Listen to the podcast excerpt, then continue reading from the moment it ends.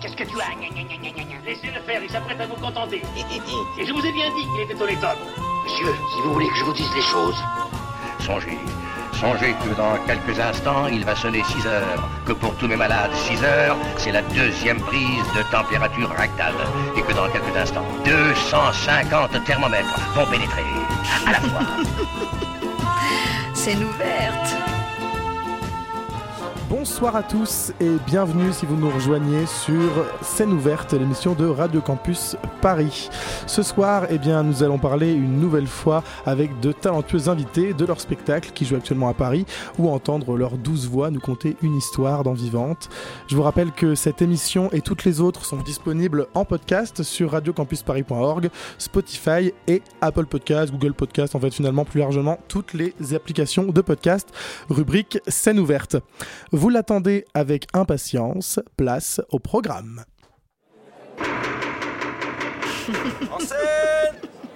Scène ouverte. Yes, sir. Cette semaine, dans Scène ouverte, nous recevons avec Éléonore Pierre-Martin Banos pour parler du seul en scène Une vie sur mesure qui se joue actuellement au Palais des Glaces.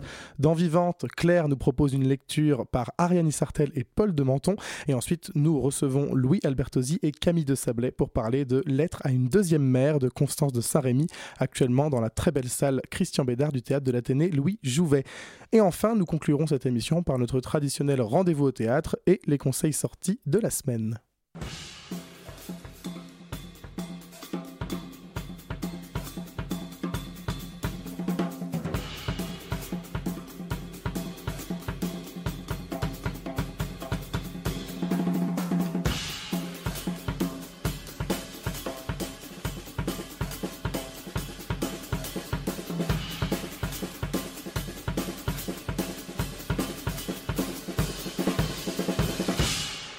Et si chaque être humain entendait d'abord la vie en rythme? Imaginez votre vie faite de croches et de noirs pointés. Euh, J'ai envie de m'essayer à l'exercice, mais je sens que je vais me ridiculiser, donc je vais peut-être pas le faire. Euh, un camionneur qui passe, un chien qui marche, un vélo qui grince, une gifle que l'on reçoit, un ballon qui dribble, tout peut être rythme, tout peut faire musique. Eh bien, c'est ce qui se passe dans la tête d'Adrien, un jeune garçon omnibulé par la batterie. La musique est pour lui une évidence et le rend presque différent, vient le mettre hors du temps et de la société, dans son monde finalement, jusqu'à le déscolariser. Dans Une vie sur mesure, Pierre-Martin Banos nous livre une performance, il joue la comédie et de la batterie. Il nous embarque dans l'histoire de son personnage, dans sa tête. Et hum, il est incompris, il pourrait simplement écouter ce que disent les adultes et se mettre à l'écart, comprendre qu'il ne pourra rien faire de sa vie et que c'est comme ça. Et au lieu de ça, non, il comprend que sa différence et sa force, la musique va être son échappatoire, sa solution. Ce spectacle, créé par Cédric Chapuis, joue depuis une quinzaine d'années déjà. Il a connu trois interprètes et aujourd'hui, nous recevons Pierre-Martin Banos. Bonsoir Pierre. Bonsoir. Merci d'avoir accepté notre invitation. Ah bah, je suis ravi. Merci à vous. Alors ce spectacle avec Eleonore, on l'a découvert euh, il y a deux ans et demi à peu près. Bon, en gros à Avignon en 2021. on en a parlé d'ailleurs. Enfin moi j'en ai parlé euh, à l'époque euh, sur Radio Campus. Et puis et puis j'ai décidé de revenir le voir là au Palais des Glaces. pour venir me faire un petit, un petit refresh un peu, hein, parce que en deux ans, on peut parfois un peu oublier des choses. Comment elle s'est passée cette reprise de rôle? Parce que c'est un spectacle qui existe depuis 15 ans, je l'ai dit. Ouais, en effet, c'est une reprise de rôle euh, parce qu'avant ça, c'était joué par l'auteur, par Cédric Chapuis, euh, puis par un autre comédien génial qui s'appelle Axel Orion. Euh, il s'est passé une chose en fait, c'est que Cédric a voulu euh, décentraliser le spectacle en, Belgique. Il y a une prod belge qui s'y intéressait euh, et un théâtre, le théâtre Le Public, que je salue et je leur fais un gros bisou, euh, a organisé des auditions pour créer, créer un rôle sur mesure avec un comédien qui vivrait à Bruxelles à ce moment-là. Moi, je faisais mes études au Conservatoire Royal de Bruxelles. Et donc, bah, je suis venu passer l'audition juste pour essayer. Et puis, bon, bah voilà, ils m'ont pris. Et donc, on, est, on était parti sur une série de 40 dates. Euh, 40 dates de plaisir. Euh, avant ça, il y a eu euh, 4 semaines de, de travail, de, de préparation. Euh, parce que moi, au départ, je suis pas comédien. Enfin, de formation, je suis, je D'accord. suis vraiment musicien. Et donc, euh, avec euh, Cédric Chapuis et Stéphane Battle, euh, les merveilleux auteurs et metteurs en scène de cette pièce, euh, on a appris, enfin, on m'a appris à être sur scène, à m'étonner, à ressentir des choses, euh, pas forcément construire des sentiments, mais juste essayer d'être traversé par une histoire. Et euh, ça a été une première expérience hyper dense et magique parce que cinq fois par semaine, j'étais sur scène euh, dans une super euh, petite salle au théâtre Le Public et ça a été un, un plaisir. Donc ça, c'était fin 2018. Ok. Et là, on est en 2023, donc Je crois. depuis, euh, Ouais. depuis tu l'as tu l'as joué pas mal de fois ce spectacle. Pas mal, ouais. ouais parce qu'il y a Ouais. eu plusieurs séries à Bruxelles, plusieurs à Avignon, et là, cette première série euh, parisienne pour moi. Euh, et du coup, on doit être ouais, à 350 dates, quelque chose comme ça, je Mmh. crois. Ah oui, ça commence à faire un bon nombre. Mais donc ce spectacle, ça fait 15 ans qu'il joue. Comment est-ce que vous expliquez que ça marche autant? Euh, en fait, il s'agit d'un jeune homme qui, qui a un regard décalé sur le monde, qui a du mal à le comprendre, qui comprend pas trop quand les gens lui parlent, comme, tu disais tout à l'heure. Et en fait, euh, le, prisme qui va faire qu'il est heureux, qu'il peut d'un seul coup plonger dans la vie et, hum, y mordre à pleines dents, c'est qu'il va découvrir le rythme, il va découvrir sa passion pour la batterie. Euh, et la passion, en fait, c'est un thème universel. Euh, chacun peut remplacer le mot batterie dans ce spectacle par euh, moto, par euh, je sais pas quoi, par, par n'importe quel, n'importe quel euh, élément de son quotidien qui, qui puisse le, rendre plus, plus beau, le quotidien. Et, euh, et euh, du coup, je pense que c'est pour ça que c'est une pièce qui dure autant dans le temps et qui peut parler à autant de monde, euh, parce qu'il y a cet aspect un peu universel qui est abordé. Et moi, j'ai aussi l'impression que c'est un peu le, le spectacle qui a lancé tous ces seuls en scène musicaux qui parlent de, transition vers l'adolescence, un peu comme Venise n'est pas en Italie ou dans la peau de Cyrano. Est-ce que vous pensez que c'est un peu révolutionné ce, genre Oh bah je, je le souhaite de tout cœur. je le souhaite de tout cœur.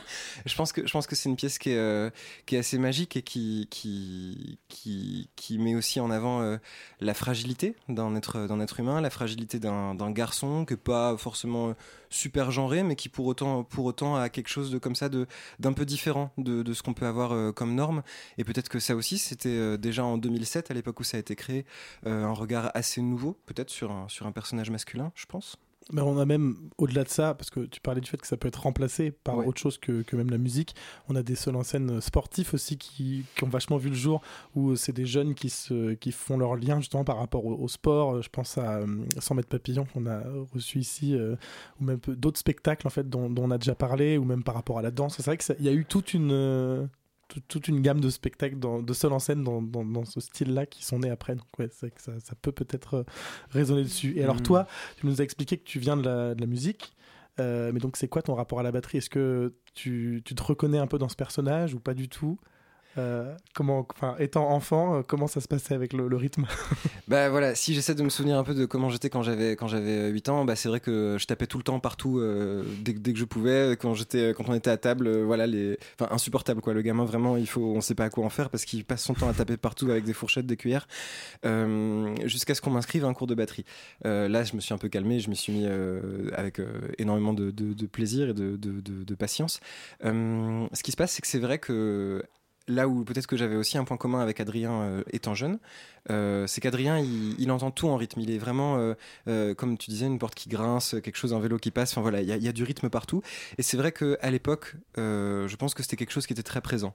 Euh, entendre quelqu'un qui marchait, ça pouvait, ça pouvait être euh, très intriguant parce qu'en fait, il y avait une régularité euh, absolue, totalement euh, involontaire de la part de l'interprète de cette marche. Partout, on peut entendre du rythme en fait. Et aujourd'hui, j'ai toujours vraiment, enfin, je m'ennuie pas, même si je suis tout seul, si j'entends la. Moi, j'aime mes canalisa- canalisations d'eau qui font beaucoup de bruit quand j'ouvre le, le, Le robinet le robinet. Et en fait, ça, ça fait exactement la, ça fait tout les. Donc, et à chaque fois, moi, je chante tout. Donc voilà, on chante avec mes canalisations d'eau, la musique de Titanic. Enfin voilà, je, je ne m'ennuie pas. Ok, très bien. donc il y a quand même un lien un peu euh, avec Adrien quand même. Ah ouais, il y a- il y a j'ai les mêmes problèmes que lui. retrouvent. ouais, bien sûr. Et euh, est-ce qu'un spectacle où à tout moment on peut se déchaîner sur une batterie, c'est un peu un spectacle anti-stress? Est-ce que c'est-à-dire que ton, ton stress d'être sur scène, tu te dis bon bah je peux le sur euh, pour faire des boum boum Alors, euh, c'est une question qu'on me pose aussi euh, en dehors du spectacle par rapport à la batterie Ouais. en soi, parce que c'est un instrument qui a l'air physique. souvent, c'est ce qu'on me, ce qu'on me dit. En réalité, il faut une détente énorme pour jouer de la batterie. Si on se tend, on se fait mal, Mm. on joue moins bien. Pour aller vite, il faut être souple. En fait, ça peut paraître paradoxal, mais en fait, c'est c'est pas du tout un instrument qui se joue en force.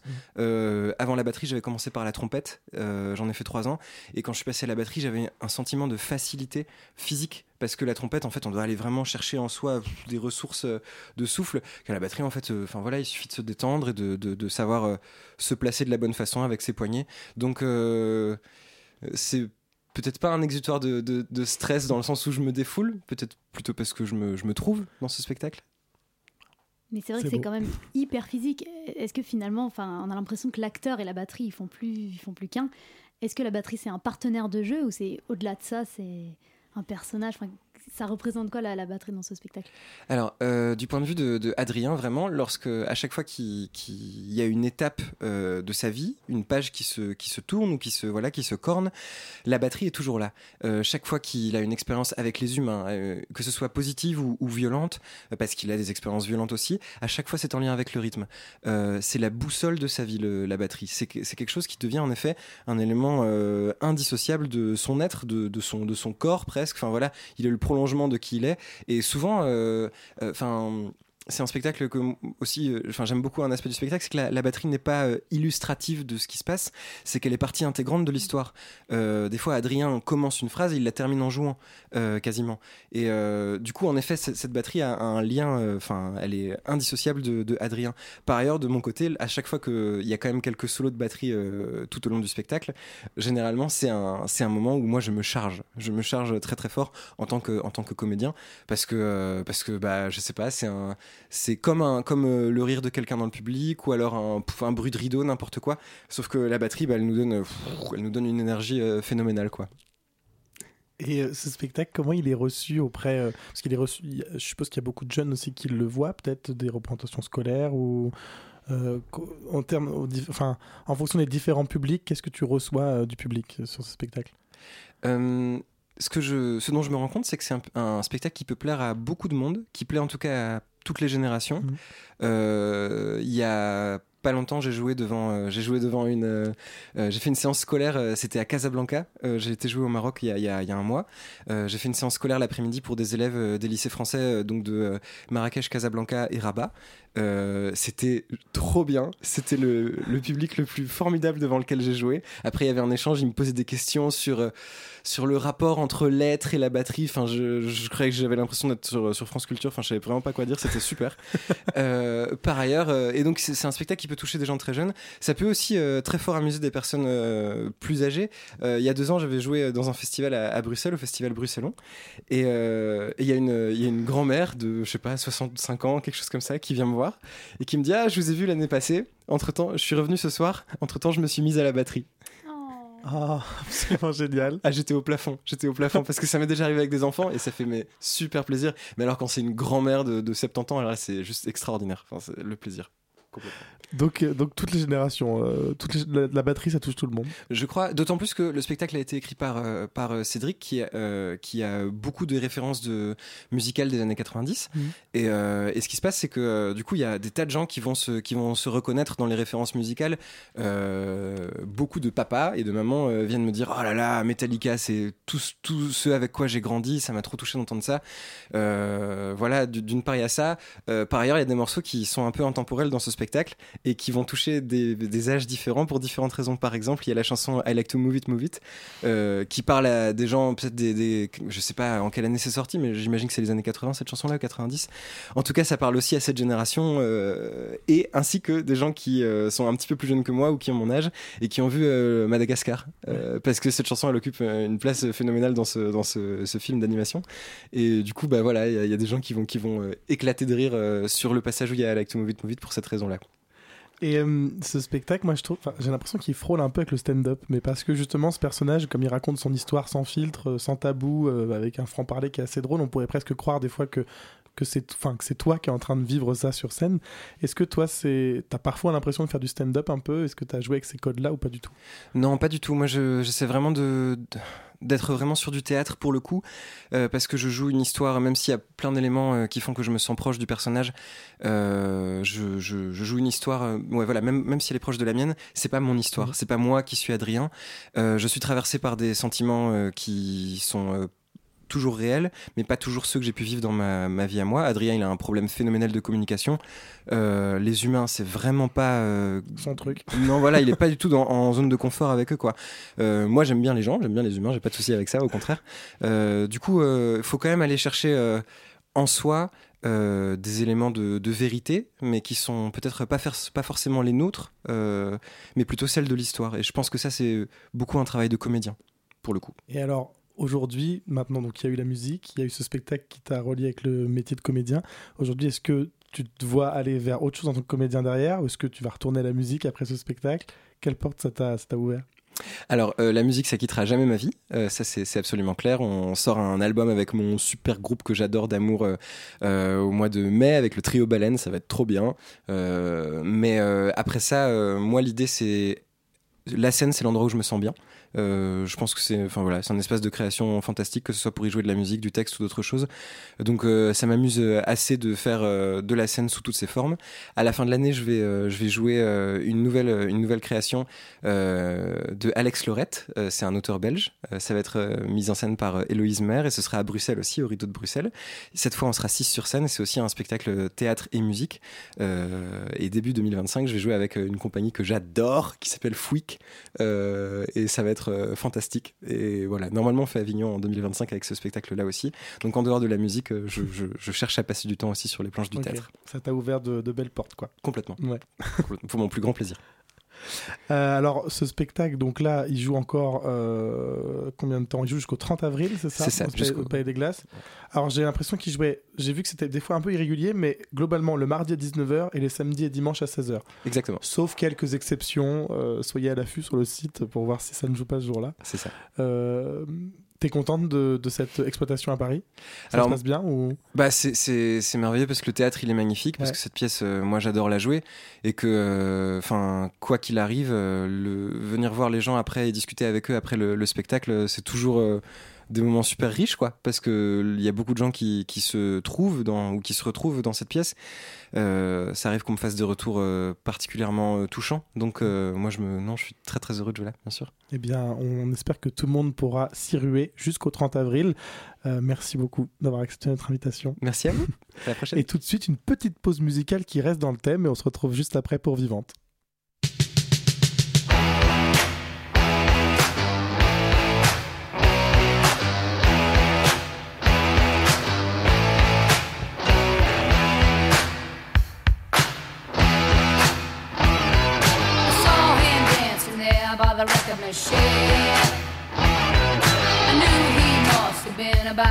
and to?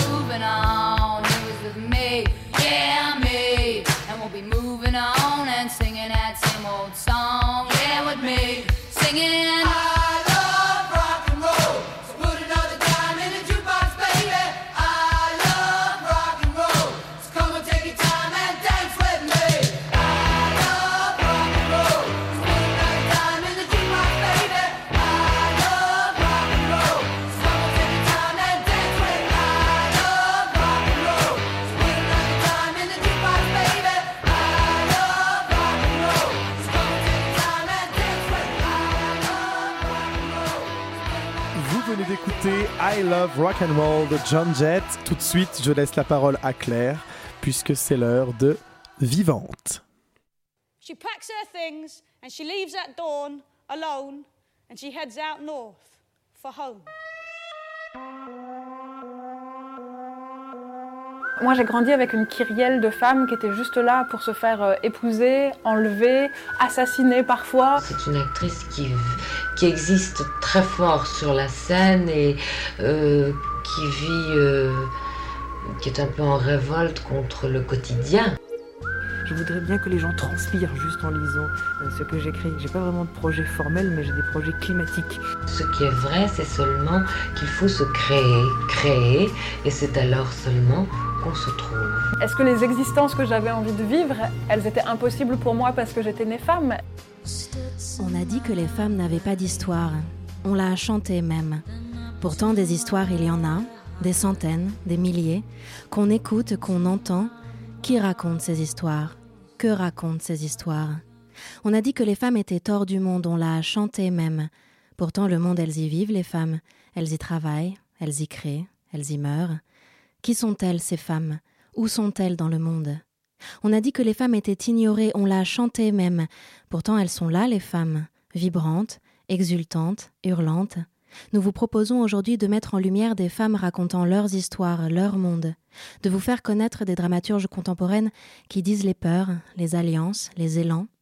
Connaissons notre force, découvrons-nous des milliers. Bienvenue dans Vivante, bienvenue dans Pierre, ciseaux, papier de Clémence Veil. Mon truc, c'est les collages. hein. Donc, moi, les collages littéraires, les collages visuels. Alors, pas les collages, j'ai appris l'autre jour, j'ai discuté avec un dramaturge qui m'a dit qu'en fait, ça s'appelait officiellement de la, de la rhapsodie.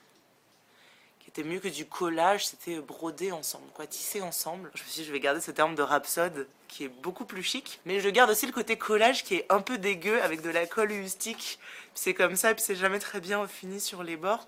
Euh, moi, ça me plaît. Moi, j'aime l'esthétique du, crado pas fini, euh, mal découpé. euh. Cette voix, c'est celle de Clémence Veil, comédienne, metteuse en scène et dramaturge française, parlant de son tout premier texte, Pierre, ciseaux, papier, mise en scène au Théâtre du Rond-Point à Paris en 2016.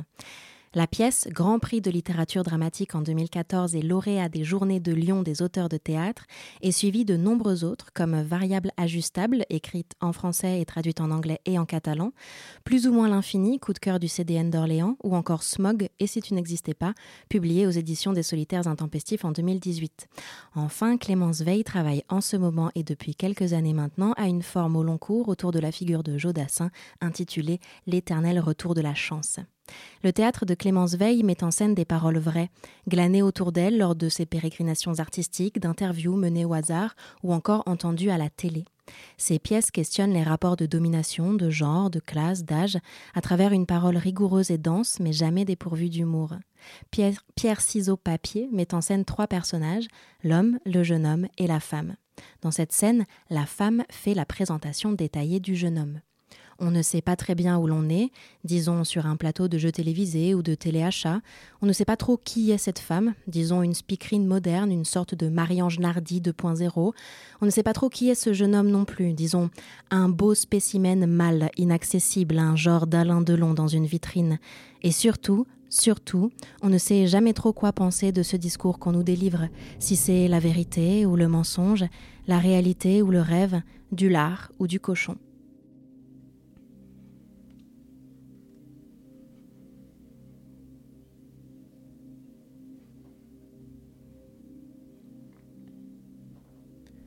Bonsoir. Lui, là, ne fait pas partie de vos vies. Vous ne le connaissez pas. Mais si vous l'aviez côtoyé, vous ne le connaîtriez pas non plus. Cet homme ne se laisse pas connaître comme ça. Cet homme-là, si c'était un animal, bien sûr, ce serait un chien. Et un chien, même si on connaît sa race, qu'on sait en théorie ce qu'il mange, qu'on peut interpréter son comportement, dresse les oreilles, agite la queue, un chien reste mystérieux. On projette du sens, mais jamais on ne verra le monde avec ses yeux. Un chien voit en noir et blanc. Il a l'odorat canin. Il aboie. Rien à voir avec nous, quoi. Un chien, vous ne pourrez pas le convaincre avec des mots. Il sait reconnaître quand les paroles et l'attitude se contredisent. Il lit les corps. Il sent les odeurs de la peur, les gestes de l'amour. Menacé, il grogne, attaque, fuit. Il se fout des raisonnements. Les arguments rationnels ne le charment pas, ne le rassurent pas. Il n'aimera pas, ne se calmera pas grâce à la raison. La sagesse Quelle connerie d'humain. Ce jeune homme, là, si c'était un animal, ce serait un grand chien. Une race difficile à domestiquer. Peut-être un croisement avec un animal sauvage, un chien loup, un chien félin, un chien lion. Allez domestiquer un chien lion pour voir. Vous tendez la main, il vous mord. C'était prévisible, voyons. Il vous sent, vous esquive, renifle vos hésitations, entend vos silences honteux. C'est lui qui décide, qui vous teste. Non, c'est vous qui interprétez ça comme un test, espèce d'humain. Il ne vous doit rien. Pourquoi se laisserait-il toucher? Il aurait quoi à gagner? Il fuit ou attaque à plein croc sans tergiverser des heures. Il sait ce qu'il sent. Il n'est pas poli, cet homme lion. Il se fout des conséquences. Il chasse quand il a faim.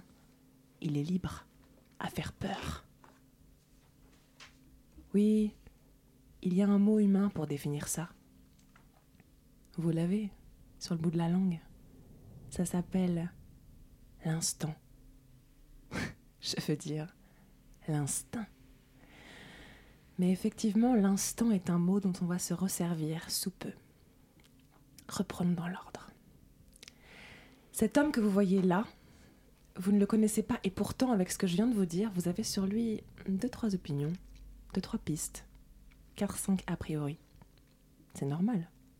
Des vêtements, un corps, une posture, des bras, des jambes et puis ses yeux-là. C'est assez pour cerner quelqu'un. Certains d'entre vous sont déjà en train de comparer cet humain, cet homme immobile devant vous, regardez ses épaules, son cou, son nez. Il a un nez moins arqué que. Il est plus grand, plus jeune, moins brun, moins beau que vous, votre fils, votre fiancé, votre voisin. Il vous plaît bien. Il ne vous inspire rien. C'est déjà quelque chose, n'est-ce pas? Tu n'auras qu'à laisser la porte ouverte. Il n'y a rien à voler de toute façon. Connaissez maintenant sa voix. Comme quoi, il ne fait pas qu'aboyer, vous voyez. Il parle parfois. Il daigne employer des mots. Alors, il les choisit avec grand soin, comme si le français n'était pas, chez cet homme chien, une langue naturelle. C'est que c'est si imprécis, le langage, si réducteur, si plein de projections, de possibles interprétations, de complexes. Le silence, euh, ça laisse les portes ouvertes. Ouais, vous avez remarqué, hein les portes ouvertes encore. C'est important pour lui. Sans doute que ça vient de loin, d'histoires lointaines, de serrures, d'obscurité, de verrouillage, de secrets. Probablement, si vous le dites. Mais franchement, aller par là nous mènerait à une impasse. Ce qui serait dommage. L'ailleurs est-il un alibi en soi? Ah oui, vous vous en rendrez compte, cet homme offre plus de questions qu'il ne cherche de réponses. Ou plutôt l'inverse. Cet homme cherche des questions. Ce qui est problématique, c'est que dans le monde, il y a beaucoup de solutions, mais très peu de problèmes. Voire des énigmes. Ici, là, dans son périmètre, si vous vous approchiez, vous le sentiriez tout de suite.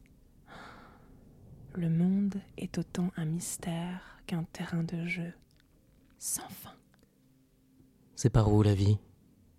Ah, non, pas ici. Ah, comment vous dire? Concrètement, il n'est pas évident à définir ce jeune homme. Il floute les contours du quotidien. Les points de suspension, c'est. C'est toujours sexuel? N'est-ce pas? Vous ne l'entendrez pas prononcer deux fois la même phrase. Les mots soigneusement choisis s'articulent une fois, puis disparaissent. Si votre cerveau s'était échappé un instant, tant pis. La phrase a éclaté dans l'air quelque part à mi-chemin entre vous deux. L'instant a disparu.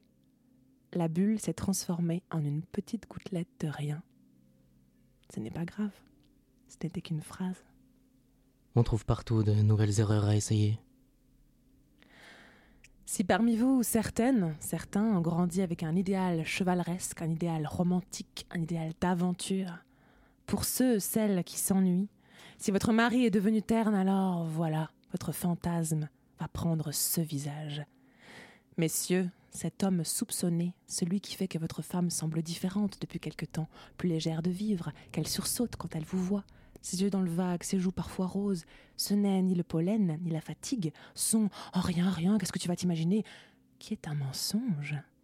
Cet homme existe effectivement, et le voilà immobile devant vous. C'est fâcheux, c'est rassurant, c'est bête, c'est animal, c'est ridicule, c'est cliché, c'est injuste, c'est tous les adjectifs que vous voudrez, mais c'est comme ça. Cet homme, vous le voyez, est jeune, il est souple, il a un corps, il est fort. Il a un talent qu'il est difficile d'expliquer. On est passé tout près d'un autre monde. Ouais, sans rire. Il prononce des phrases comme ça. Faut qu'on arrête d'avoir peur de la vie. Une phrase pareille, si vous la prononciez vous, on se dirait qu'elle sort d'un fortune cookie de restaurant chinois. Mais avec lui, les mots glissent le long de la peau, lèchent le pavillon de l'oreille, éclatent le cerveau en myriades de sublimes images subliminales. Les mots, quand ils sortent d'entre ses lèvres, n'ont pas forcément de signification précise. Lui-même ne sait pas le fond de ce qu'il veut dire. Mais le temps de parvenir à vos oreilles, ils se sont agencés pour former exactement la phrase que vous rêviez d'entendre. Un peu le même principe que l'horoscope. Ne te vexe pas, mais j'ai envie d'être en toi. Les femmes ne se vexent pas des mots de cet homme. On ne se vexe pas devant un miroir qui embellit la vérité. Ce qu'il pense, s'il ment, ce qu'il ressent, franchement, ce n'est pas intéressant. Son pouvoir n'est pas dans le fond de son âme, de son cœur, ni d'aucun organe. Mais passez une minute dans le périmètre de cet homme, approchez-vous. Vous le sentirez. Passer une minute dans le périmètre de cet homme, c'est sentir que pendant un instant, un instant sans durée, un instant sans fin, on contrôle, on modèle, on habite le temps. Avec cet homme, et personne ne sait d'où ça vient, un prodige pareil, on se trouve capable de réinventer le temps. Alors oui, heureusement que ça ne dure qu'un instant, jusqu'à ce qu'il dise adieu et que l'autre entende Je ne peux pas t'inventer quelque chose que personne n'a déjà. Cet homme peut partir, disparaître sans prévenir, sans s'excuser, sans se justifier. En face, les hommes, les femmes, ne lui en veulent jamais. C'est comme ça. Personne ne peut être à la hauteur de la liberté. A posteriori, vous diriez Il a dû être créé spécialement pour la beauté. C'est si parfait, si plein, si simple. Un instant. On ne sort pas avec quelqu'un parce qu'il nous simplifie la vie. Cet homme, c'est comme s'il faisait un trou dans votre mémoire. Il s'y creuse une place dans un espace inconnu. Il crée un manque là où vous ne saviez même pas qu'il y avait de la matière.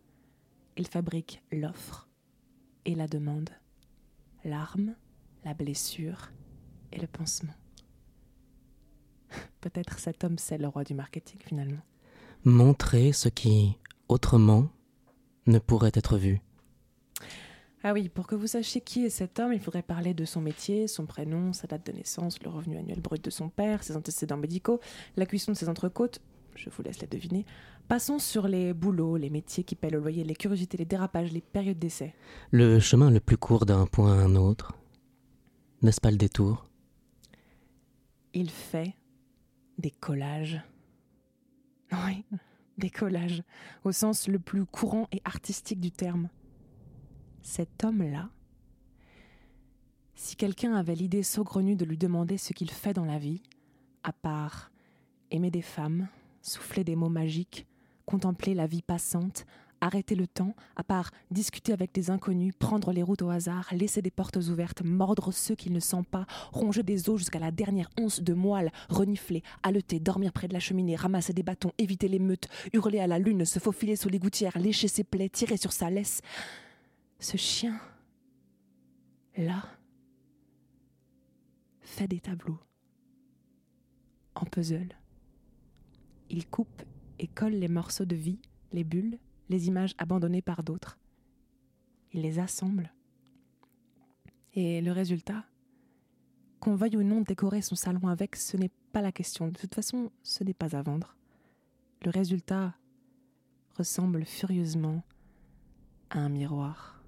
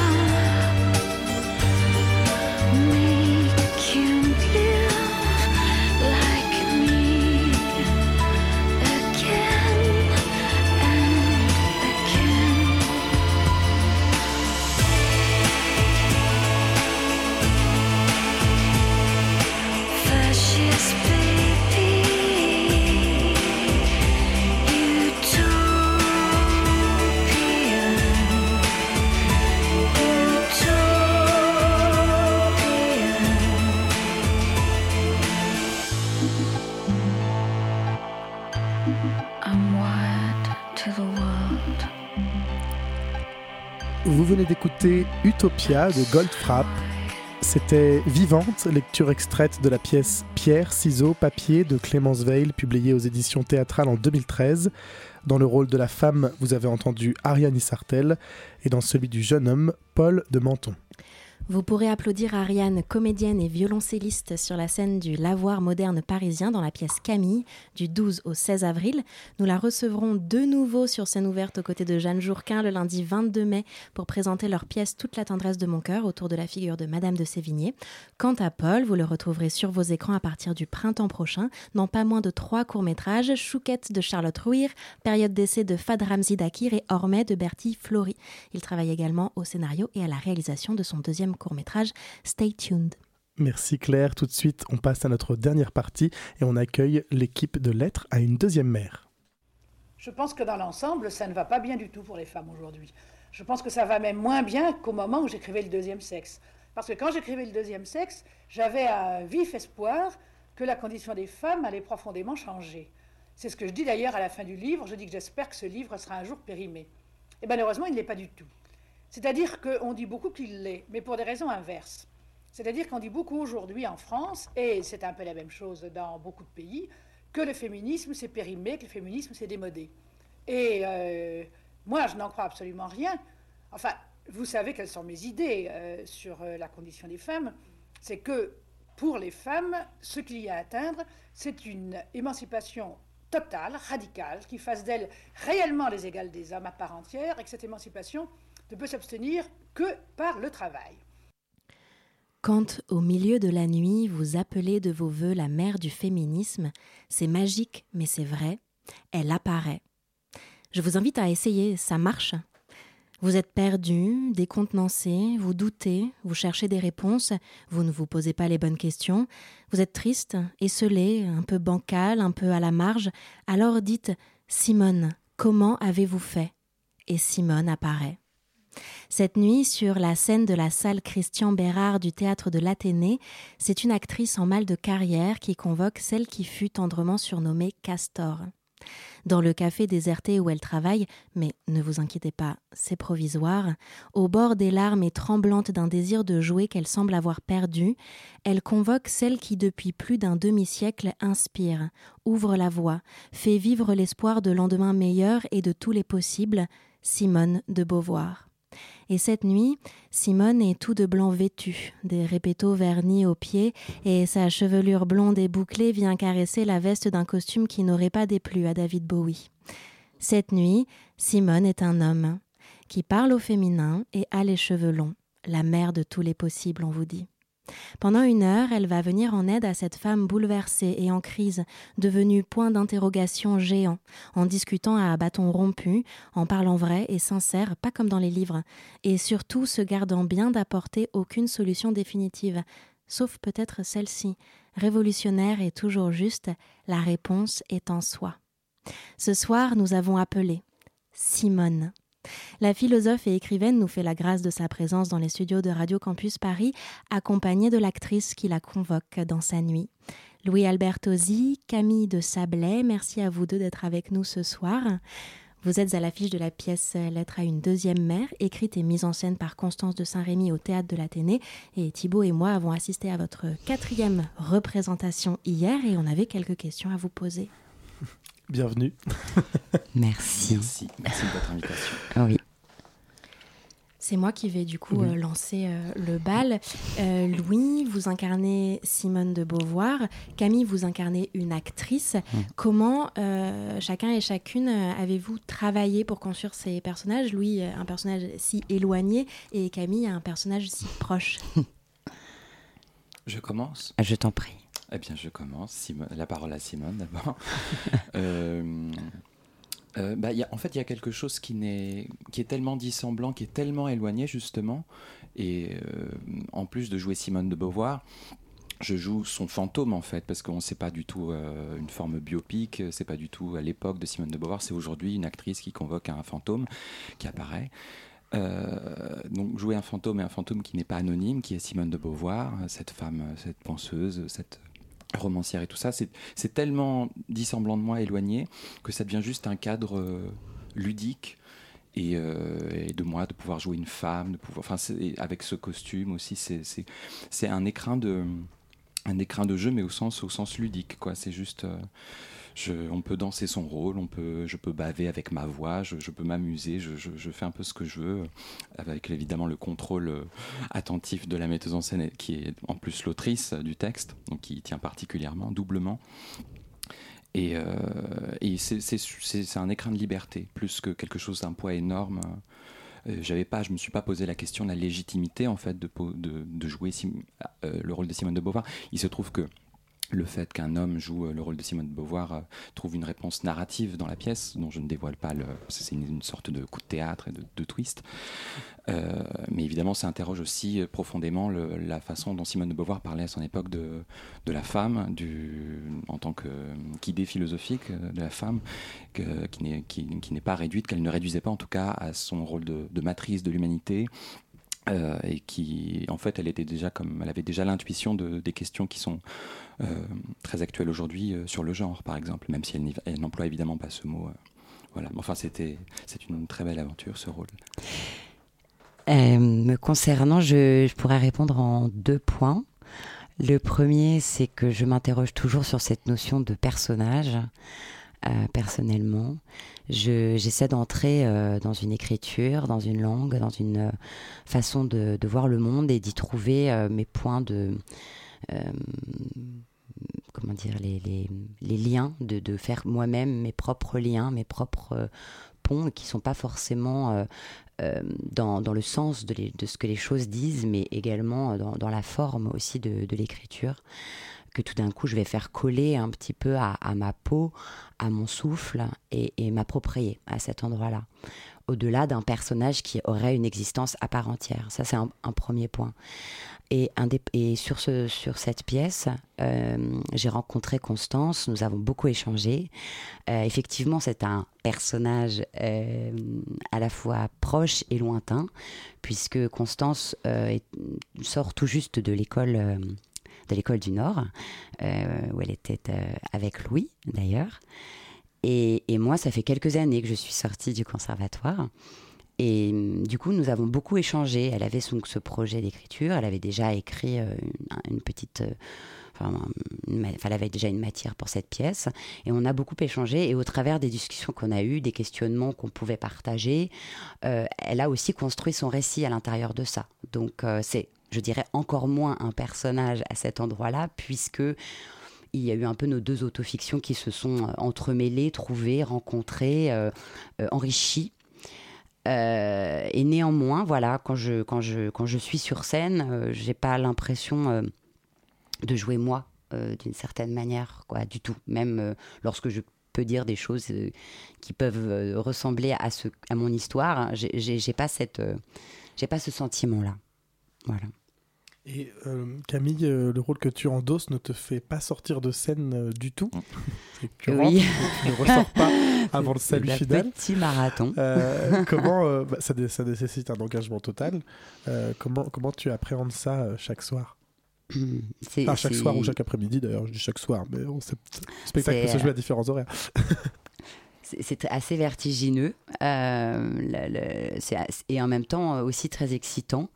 Euh, J'aborde la scène un peu comme un ring. Euh, J'ai un peu ce sentiment-là, un peu euh, peut-être parce que je suis une ancienne sportive aussi, et il y a quelque chose comme ça où je me prépare physiquement à, entrer dans l'arène. Ça m'est arrivé plusieurs fois d'avoir un peu des longues partitions comme ça. Donc l'exercice, je le connais un peu, mais néanmoins, c'est à chaque fois un, un saut euh, vraiment vertigineux qui me, qui me terrifie, mais en même temps, je me, je me blinde, quoi. Voilà. Mais c'est sûr qu'on n'a pas beaucoup de remparts, quoi. Je, je- je- je suis très heureuse quand Louis apparaît. quand Simone arrive, je me sens moins seule. J'ai quelqu'un sur qui m'appuyer. Euh, bon, néanmoins, je parle aussi beaucoup. euh, je m'adresse pas, pas au public directement, parfois un peu quand même. Et ça m'aide aussi. C'est-à-dire que c'est quand même un soutien. Je suis pas euh, toute seule perdue dans la forêt, quoi. J'ai quand même, euh, je, je- sens euh, l'écoute, je- j'entends certaines réactions et ça me, ça me porte. Et Louis, tu nous as parlé donc de ton approche du rôle de Simone. Moi, ce que j'ai trouvé absolument incroyable, c'est ta composition euh, vocale et physique qui à chaque fois me surprend quand je te découvre sur scène. Et là, elle est encore différente. Euh, comment tu as comment tu as composé euh, là-dedans? Est-ce qu'il y a eu des, des choses très instinctives? Est-ce qu'il a fallu y réfléchir ou est-ce que le corps s'est s'est lancé? Euh, bah, pendant une partie des, des répétitions, je n'avais pas encore le costume que j'ai dans le spectacle. Et c'était euh, c'était un peu le, désert euh, de Gobi. Enfin, c'était un peu c'était difficile quoi. Euh, J'essayais des choses, mais j'étais dans mes mon vêtement de civil quoi. Et une fois qu'on a fait des essayages au rayon des femmes avec un joli costume blanc, enfin Là, ça a été, ça a été, voilà, il, me fallait ce, ce masque-là et j'ai trouvé des choses beaucoup plus, de façon beaucoup plus immédiate et instinctive grâce à ce bout de tissu. Euh, et puis euh, ensuite, euh, c'était moi ma porte d'entrée pour le, travail de la voix ou de le style prosodique entre guillemets, c'était un peu la classe sociale de Simone entre, enfin entre bourgeoisie et grande bourgeoisie ou quasi aristocratie en fait. Et je voulais quelque chose, j'ai, essayé de la voir beaucoup en entretien, de l'entendre parler, mais même de la voir dans des entretiens filmés. Et, euh, et c'est très émouvant de la, voir faire des gestes très francs, en fait, parfois très masculins, très presque bonhomme. Euh, elle a une voix que je n'ai pas du tout de, fumeuse aussi. euh, et je n'ai pas des harmoniques plus graves qu'elle, par exemple. Il y a plein de choses qui, dissemblent complètement. Mais je me suis dit, par exemple, elle n'a pas une ouverture de bouche qui qui est, qui est gigantesque. Il y a un truc un peu rentré, un peu contenu, qui, que je, pour moi, qui est un indice social d'une forme d'aristocratie. Et j'ai commencé, je me suis contraint avec cette, en fermant un tout petit peu plus la bouche que je l'aurais fait habituellement. Ça donne un peu un petit peu plus, bon, voilà, comme ça, dans le, dans- un peu dans la mâchoire, mais un peu. Enfin, j'ai essayé de trouver cette élégance dans cette chose-là. Et ensuite, euh, c'est vraiment le costume qui m'a aidé. L'écrin de la salle Christian Bérard est assez, euh, est assez petit. Ça, c'est quelque chose qu'il faut apprivoiser. J'ai eu la chance de jouer dans des, sur des très grands plateaux euh, cette année. Donc là, je, la réflexion que je me suis faite pendant les, dernières répétitions, c'est que c'est pas possible. J'avais des réflexes encore de, de quand je jouais Shakespeare aux, aux Amandiers Nanterre, par exemple. Mais je faisais des, des espèces d'arrêts très francs et très, et trop nets. Et j'ai senti que ça ne marchait plus du tout dans un petit espace, que ça le rendait petit l'espace. Et cette petitesse, ce petit écrin, ça m'a appris, avec ce rôle de Simone aussi, à couler plus, à, fluidifier plus les choses et à rendre euh, et à faire, à nager comme si, euh, comme si l'espace était grand en fait. Voilà, il faut toujours euh, écrire contre, dirait Ponge, c'est-à-dire à la fois, à la fois s'opposer à et s'appuyer sur. Bien, je vais enchaîner après ça, après Ponge, bien sûr. Euh, c'est ça, ça- ouf, c'est très, très léger, j'enchaîne. Euh, du coup, on va, on va revenir euh, euh, concrètement euh, à, à- à Simone. C'est la mère du titre de la pièce. vous lui écrivez, Camille, mais c'est aussi un fantasme, une icône. C'était quoi votre, votre rapport à la philosophe avant cette pièce? Est-ce que ce, ce- ce rapport a, a évolué au long du processus de, de création? Alors j'avais un rapport qui était effectivement très novice, puisqu'effectivement j'avais lu très très peu de choses. Euh, évidemment, je la connaissais, euh, je, connaissais cette femme, je l'avais déjà entendu parler, j'avais vu des interviews, j'avais lu euh, des extraits du deuxième sexe. et au moment où le projet m'a été proposé, j'ai tout acheté. mais j'ai pas du tout tout lu. Hein, mais j'ai tout acheté. Donc ils sont tous sur mon étagère. J'en ai lu quelques-uns, j'en ai feuilleté d'autres. Euh, non, mon rapport à, à Simone n'a pas évolué particulièrement. Euh, je, je- je- c'est une, c'est une femme euh, complexe, je pense. Euh, je, pourrait parler effectivement notamment de, de l'invité, par exemple, que j'ai que j'ai lu. Euh, Son premier roman. Son premier roman, dont, d'ailleurs je parle dans la pièce. Xavier. Exactement, avec donc euh, le personnage euh, de Xavier, euh, qui est donc l'amante euh, du mari de la pro- enfin, de l'héroïne. Euh, le couple faisant très largement penser au couple Beauvoir-Sartre, bien entendu, qui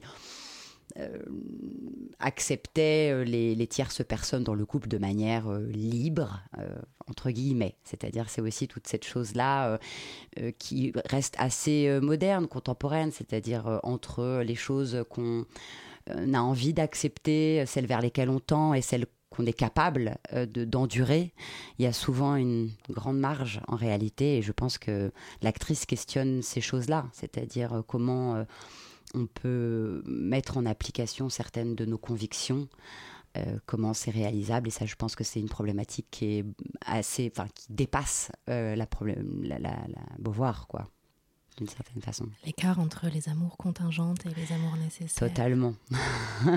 Est-ce que Louis, toi qui endosses son costume, euh, ça a changé quelque chose pour toi? Comment tu la vois maintenant, Simone? Bah, de façon beaucoup plus charnelle, forcément. Bien, sensuelle, non, hein. mais il y a, non, mais sensuelle, enfin plus sensible. Oui, c'est ça, parce que pour moi, je la connaissais assez mal. Et je la connaissais surtout comme philosophe, en fait, et pas du tout. euh, J'avais complètement oublié le fait qu'elle était roman... enfin, artiste, en fait. Ah oui. Ah, romancière. Enfin, qu'elle qu'elle- qu'elle écrivait, qu'elle était autrice aussi, pas, que, pas que penseuse. Euh, et ça, et de la voir beaucoup en entretien, ça la rend. Enfin, rien que de la voir faire des gestes, tendre le bras, je trouve ça très touchant parce que c'est des gestes qui sont encore. euh, qui, qui perdurent, que je vois chez des gens aujourd'hui aussi. Donc ça, me- ça me la rend contemporaine et ça me la rend. euh, Humaine. humaine et, et familière en fait. Et elle évidemment, elle a été, elle, elle a été assez prolixe et puis euh, j'ai eu trop peu le temps euh, de, de la lire malheureusement. Mais rien qu'en, enfin rien que l'introduction du deuxième sexe, c'est d'une d'une densité et de, enfin c'est passionnant quoi. Donc euh, ça, ouvre l'appétit Et, euh, et puis Constance de Saint-Rémy, qui, qui a écrit la, la pièce et qui, qui la met en scène, elle, elle a fait un énorme travail documentaire aussi, notamment sur toute la correspondance euh, publique ou, ou privée et, et des choses qui ne sont pas accessibles au grand public aussi qu'elle a pu avoir, lire. Euh, et donc elle répondait aussi à nos questions euh, dès qu'on s'en posait sur euh, Simone et sur, Mmh. et sur le texte. Ce sont donc deux femmes de chair qui se font face dans la pièce Lettre à une deuxième mère, écrite et mise en scène par Constance de Saint-Rémy avec Louis Albertosi et Camille de Sablé. C'est dans la salle Christian Bérard du théâtre de l'Athénée Louis Jouvet jusqu'au 19 mars. C'est donc la dernière semaine de représentation. Ça dure 1h20. Ça joue de mardi à samedi à 20h30 et dimanche à 16h30. Oui. Pour la dernière dimanche. Et je donne un, un code promo pour les jeunes Ah, étudiants oh. euh, et étudiantes euh, en art euh, pour un tarif à 10 euros en donnant le code lettre 10 à, la billetterie téléphonique du théâtre, du théâtre de l'Athénée. Voilà. Lettre au singulier? Oui. Lettre au singulier. Et alors, quelle est la, la- est-ce qu'il y a une suite à ce spectacle qu'on connaît déjà après le théâtre de l'Athénée Ou est-ce que pour l'instant. Alors, euh, on vient de, on vient de commencer pour l'instant. On est, on c'était la espère, création euh, voilà, mondiale. création mondiale.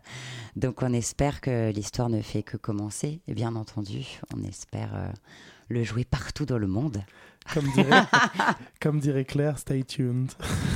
Absolument. Merci à vous deux. Merci d'avoir accepté notre, euh, notre invitation. Merci beaucoup. Euh, nous arrivons déjà à la fin de cette émission. Je, eh bien, je vous rappelle que qu'on peut se retrouver toutes les deux semaines euh, sur Radio Campus Paris. Que cette émission se retrouve en podcast sur Apple Podcast, Spotify. Euh, J'ai découvert récemment Google Podcast et plein d'autres applis de podcast en fait en tout genre. Et notre site radiocampusparis.org, rubrique scène ouverte. Je remercie nos invités du jour Pierre-Martin Banos, Ariane Sartel, Paul de Menton, Camille de Sablé et Louis Albertosi, mes partenaires d'émission Éléonore Duzabo et Claire Sommande. Et aujourd'hui aux manettes, eh bien, nous avons eu la joie de retrouver notre chère Marine Rouvray. Et enfin, je vous remercie vous, très chers auditoristes, pour votre fidélité. Et je vous donne rendez-vous dans deux semaines pour un nouvel épisode. Courez au théâtre. Scène ouverte. Qu'est-ce que tu as? Laissez-le faire, il s'apprête à vous contenter.